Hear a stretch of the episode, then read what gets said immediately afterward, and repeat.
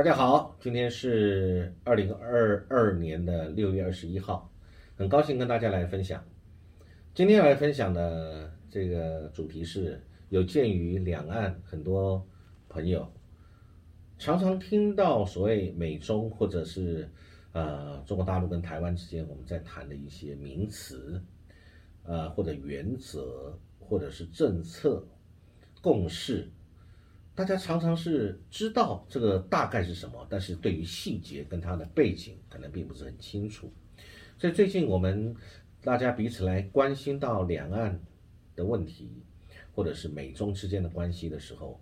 呃，我们借着今天这个机会来把这个相关的这些名词做一个呃呃沟通厘清，跟大家的分享，让大家可以更了解。所以今天我们来谈谈大家常听到的所谓的。呃，三段论是什么？再来呢？中国大陆有一个一中原则，那美国有一个一中政策，这两个之间是有什么差异？再来，我们谈谈九二共识，还有美国对台湾的台湾关系法，美国跟中国大陆的三个公报，以及美国对台湾六项保证，这些是什么事情？彼此之间有些什么关联？啊，我想我们大家一起来分享这个。首先，我们先要讲一个中国，两岸海峡两岸的同胞，不管你处在台湾或者在在大陆，我们对中国同样的一个血缘、同样一个血脉、同样一个文化，因为不管因为任何原因，我们分隔两岸，甚至包含现在的疫情，那呃的这些因素，那不论是什么样的方式暂时的分开。认不认为自己是中国人？那所以呢，如果认为自己是中国人，是认为要两个中国，因为海峡的关系变两个中国，还是这个地理区并不能区隔我们同是中国人，那就是只有一个中国了。那我们针对这个问题，我们就可以把它来讲清楚啊，离心开来。那首先我就要讲到一个背景，历史的背景，在台湾在李登辉主政那个时代。那个时候呢，所以一个中国有一个旧三段论，有旧当然就一定有新了。好，那我们就先讲旧的。旧的三段论论呢，是这个早期的对台政策。那个时候是呃毛邓领导以及这个江泽民、朱镕基那个时候的对台政策。那个时候是台湾是李登辉主政，谈的是世界上只有一个中国，台湾是中华人民共和国的一部分。中国领土主权不容分割。那后来到了台湾，在陈水扁主政跟马英九主政这个时候呢，总是在陈水扁在两千年开始执政，本来两岸是有一个很好的一个沟通交流的机会，因为那时候在呃他的前后，其实不论是。呃，九二共识，一九九二年的九二共识或如何，那时候两岸已经有一个开启了一个对谈交流之门。台湾那时候也有很多的这个曾经跟随国民党来台湾的老兵返乡，返回自己的家乡。那时候两岸的交流普遍的开始，所以那时候本来有一个很好的一个交流，借着这一个两岸的一个对于这个定义的机会的改变。我们有一个很好的开始，当然，我个人也解读这是一个中国大陆一个善意的表示。那个时候，新三段论改成说世界上只有一个中国，台湾和大陆都是中国的一部分，中国主领土主权不容分割。好，那但是也很可惜，历史的这个轨迹永远没有办法预测。台湾后来到了蔡英文主政啊。那那个时候又回到了三段论，啊，那这个因为在二零二零的选举上面，呃，台湾呃的这个共识对于这方面，蔡英文他不接受九二共识，然后所以后来呢，中国大陆紧缩了两岸之间的关系，所以后来在二零。二零年的这个主张里面呢，有谈到，就是在缅甸的联合声明认为台湾是中华人民共和国不可分割的部分，就所以又回到了一个旧的三段论啊。我们这样来看这个事情。那再来，我们谈谈一中原则。一中原则跟一中政策大家都常常听到。那问题是，一中原则是什么？一中政策是什么？两者的差异是什么？啊，我们要谈一中原则是中国大陆主张是一中原则，美国谈的是一中政策啊，所以原则不可变，政策常常修改。我们用这样的概念去想就好了。那一中原则呢，谈的一样是，就是世界上是一个中国，然后中华人民共和国的政府是代表中国的。合法政府，台湾是中国领土不可分割的一个部分。那美国它没有一中原则，它是一中政策。那所以我们来看看，美国是对于中国大陆的一中原则，它只承认，呃，没有完全，它只承认两点：世界上只有一个中国，中华人民共和国代表中国。但是它对中间的台湾是中国的一部分，美国只有说它认知啊，但是并没有说承认，它用的英文字不一样啊，呃，所以呢。而且，甚至在中美正式建交以后，那时候的副国务卿克里斯多夫还曾经在国会听证会上有发言，说美国认识到，但并没有承认中国认为台湾属于其领土的立场。所以，简单来讲，我们就知道美国的立场就是如此，并没有表态支持或不支持，或者是支持哪一个啊？美国他自己就是他自己一个政策。好，那我们刚才有提到九二共识，九二共识是什么呢？其实九二共识就是我们海峡两岸的官方获得官方授权的民间组织海基会跟海协会，在一九九二年的时候在香港会谈。那这个会谈里面，其实我想大家都可以理解，一个会谈，除非是两边正式签立一个合约，完全以这个约啊这个契约的文字来作为呃对双方的约束的一个文字。那其实那个时候。其实主要来讲就是一个正式的沟通，但是这个但是达成的是非正式的事物啊，就是我并不把它变成是政府对政府，因为各有各的一个政治上的立场，政府有政府的角色。那所以呢，后来在九二年的时候呢，双方同意，因为还有一个问题是我们在很多的两岸的交流上，你必须牵涉到不论是签证或者对于护照的承认。或者对于你出入境，以及台商到大陆去这个投资，或者是大陆的同胞来台湾旅游，你在任何方方面面，你都会遇到需要一些认证，或者是彼此官方的一些功能性的一些表彰，必须会摄入的。所以呢，双方就同意在事务性的协商中不涉及政治意涵的讨论，双方对一个中国的政治内涵是否存在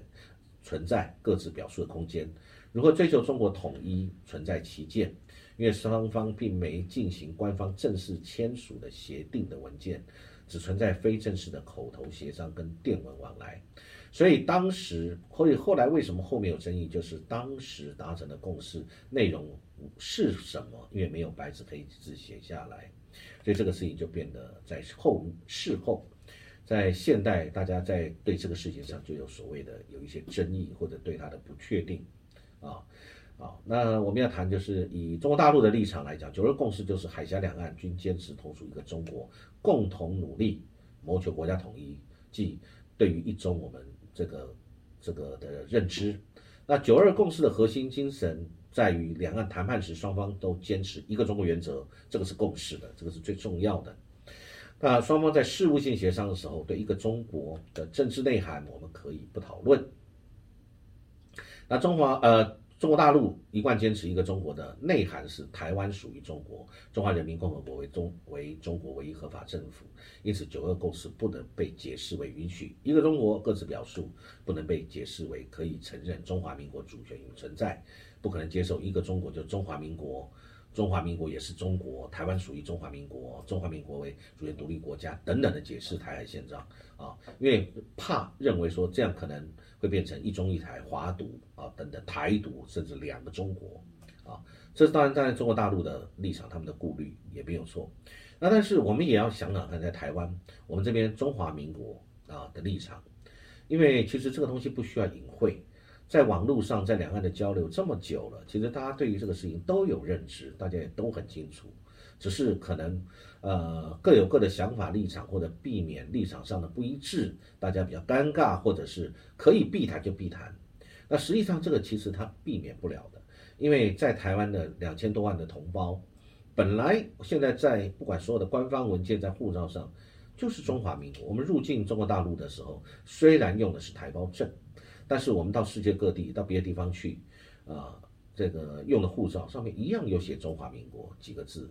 并不一定是呃中国大陆某些部门，无论是外交的或者是呃涉台部门，你说。不承认不存在，它就不存在。我现在是很务实的去谈这个问题。中华民国它的确是存在，所以在九二共识的时候谈的就是这个问题。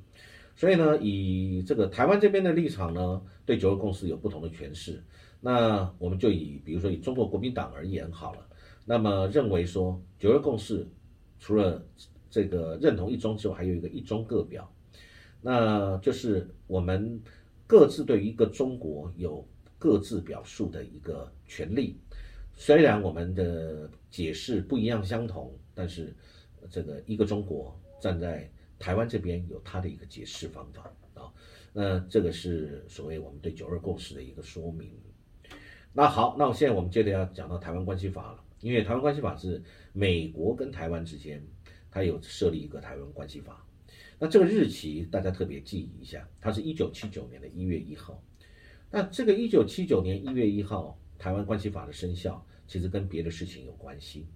跟美国跟中国大陆彼此的建交跟公报有关系。好，所以台湾关系法在一九七九年正式生效，这是美国跟台湾建立的。那美国跟中国大陆呢是有什么？是三个公报。第一个，美中两边呢在还没有正式建交以前是有一个上海公报，那是彼此初步的接触。尼克森访问呃这个这个呃大陆期间，在上海跟周恩来彼此签署的这个叫《上海公报》，是在一九七二年。那这个接触呢是非常有时代意义的啊。那彼此建立的关系，那这个《上海公报》是这个第一个。第二个呢，《三个公报》第二个叫《建交公报》，那就是一九七九年一月一号，美国跟中国大陆正式签立了建交。就有个建交公报，那这个建交公报在一九七九年一月一号正式生效。那所以呢，这个但我们刚才有谈到了，各位还记得吧？我们就讲到美国在跟中国大陆签订这个建交公报的同时，一九七九年一月一号，同一天，他跟台湾呢也建立了台湾关系法啊，以保障台湾在各方面的一个平衡。所以各位就知道，美国在这些事情上，他通通会是这样做。等一下我们看继续看之后的公报啊。那这个这条公报是这个呃，中国大陆的国务院邓小平那时候是副总理访问美国的前夕来公布。那那个时候美国总统是吉米卡特啊，卡特总统。那后来到了一九八二年，有一个八一七公报。八一七公报是一九八二年的八月十七号签署的。那时候呢，八一七公报，美国是雷根总统。那这个其实它这个八一七公报，其实它的它的名称其实真的名称叫中美就解决美国向台湾出售武器问题的一个公告，其实就是这个军售台湾的一个公告。那这个里面八七公报里面呢，美国对中国大陆做了一些保证，他保证这个台湾的局势应该走向和平解决。那但是因为这个也是比较大的一个公报。因为中国一直到后来，一直到现在都一直认为美国没有切实去履行这个公报中有关美国，他要逐步减少对台湾武器军售的这个承诺。那这个，而且这个承诺是最后还会有解决这样的一个承诺。所以呢，美国在这个公报就这个呃军售台湾的问题，它有做出这个几个重点，包含向台湾出售的武器在性能跟数量上。将不超过在这个中国跟美国开始建交以后近几年供应的这个水准啊，这第一个，然后再来呢，它会逐步减少对台湾的武器出售，再来呢，就是经过一段时间以后，最终会得到解决啊。所以呢，这个雷公总统在八一七年公报解释呃发布的同时呢，同时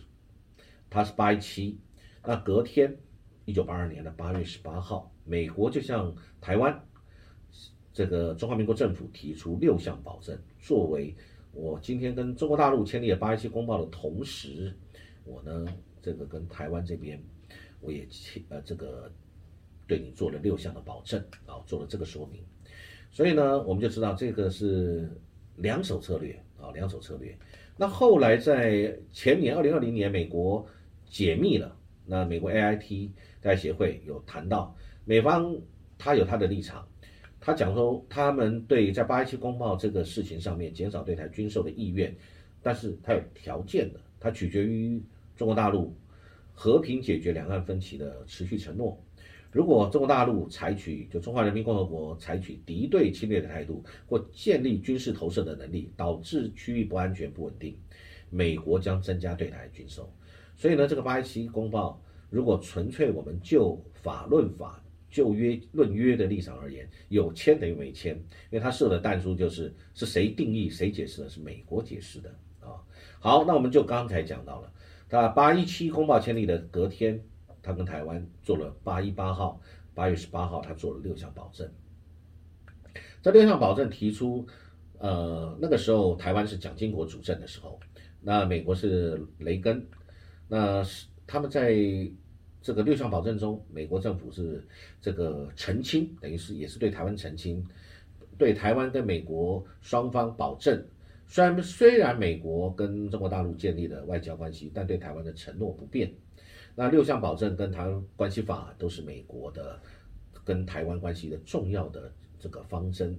然后那个时候的呃舒兹国务卿跟我们谈到这个六项保证是什么呢？第一个就是美国没有同意设定终止对台军售的日期，啊，再来美国没有同意就对台军售议题向中华人民共和国征询意见，再来美国不会在台北跟北京之间担任斡旋角色，然后美国没有同意修订台湾关系法，然后美国没有改变关于台湾主权的立场，在美国不会对台施压，要求台湾跟中华人民共和国进行谈判。啊，也就是不会要求台湾跟大陆你们谈判，我会强迫你们都没有啊。所以呢，我们总结，我们刚刚谈到这几个呃美中或者是美台，呃美国在中间扮演了一个两手平衡的策略。那但是虽然美国扮演这角色，我们自己两岸的同胞自己应该要有一些自己的主张。我个人的看法是，其实我们看到这个中国大陆在呃这一路走来呢，也因为国际局势的变化以及美国的一个立场不断的调整，啊，中国大陆也不断自己在做调整。第一个，我们会觉得他从各位感觉得到，从一开始早期的从民族感情、民族利益到现在民族复兴，再来呢从。不正面接受九二共识的内容，九二共识列入政治报告到九二共识的核心是两岸同属一中，再来从和平发展到和平统一啊，再来像对台湾同胞民间的呢，是对台民众是从三中一清到一带一线啊策略上的改变，那对台的政策上面是从和平发展到科学啊发展观的引入等等，对台湾的政策从双方互动到大陆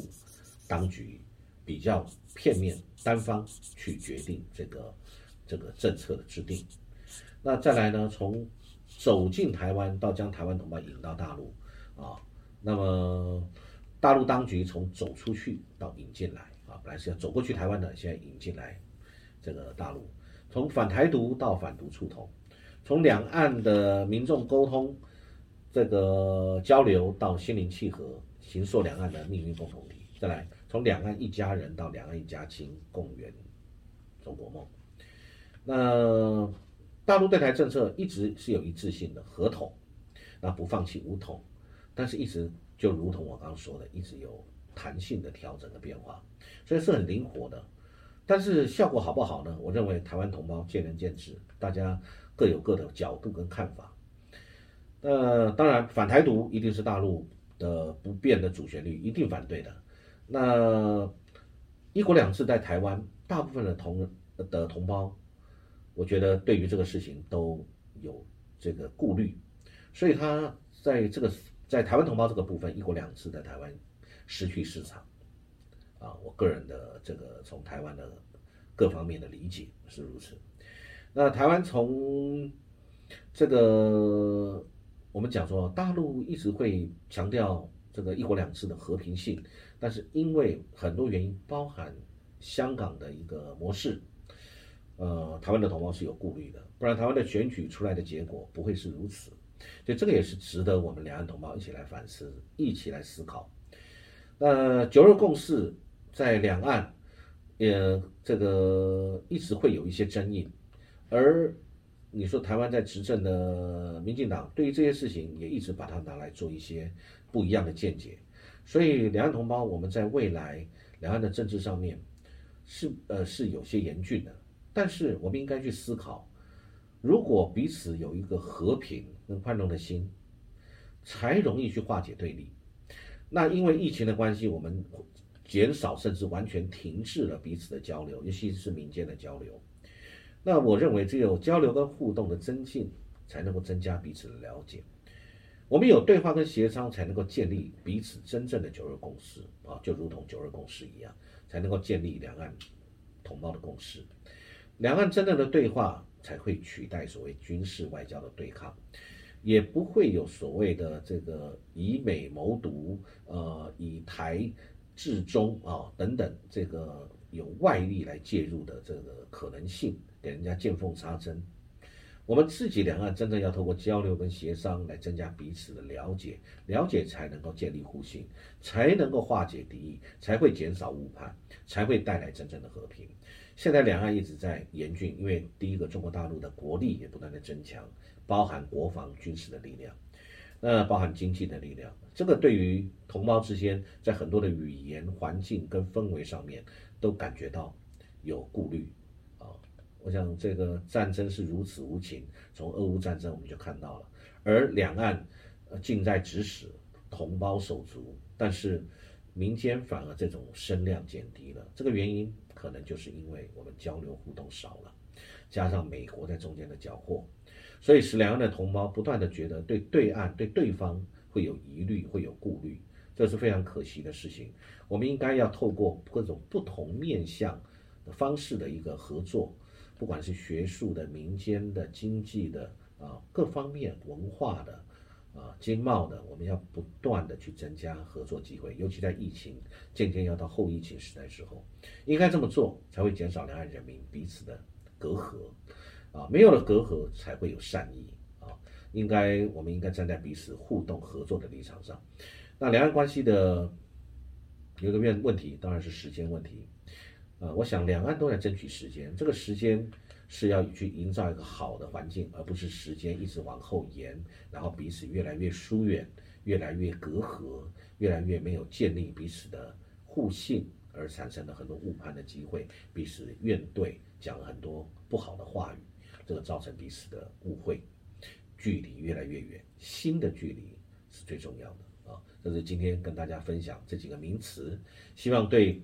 这个两岸关系或者美中关系不是很了解的朋友，我们可以借这个机会跟大家分享。啊，很高兴有这样的机会，希望很快我们还有别的主题，我们大家可以共同一起来探讨。好，谢谢各位，祝各位有